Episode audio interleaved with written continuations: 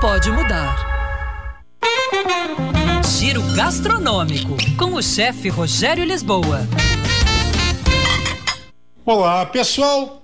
Vamos variar um pouco o dia a dia, inovar e impressionar.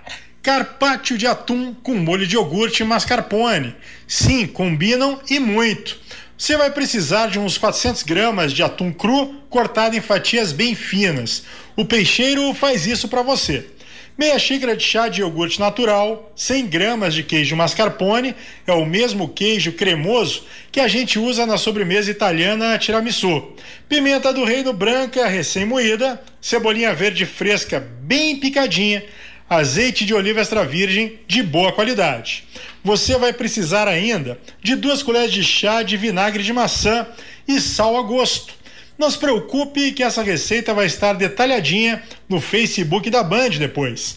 Você vai misturar com suavidade o iogurte e o queijo mascarpone, juntando o sal, a pimenta do reino branca, a cebolinha e uma colher de sopa de azeite. Em outro recipiente, você vai misturar a cebolinha verde fresca também, o vinagre de maçã, uma pitadinha de sal e um fio de azeite de oliva extra virgem. Você vai servir isso aí em pratos individuais com o carpaccio de atum e sobre eles uma colher generosa do molho de iogurte mascarpone.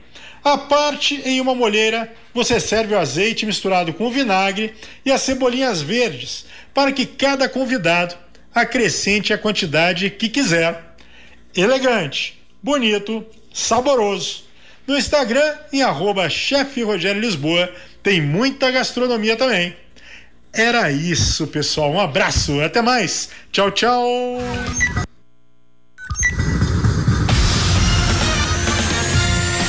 Você ouviu Band News Station.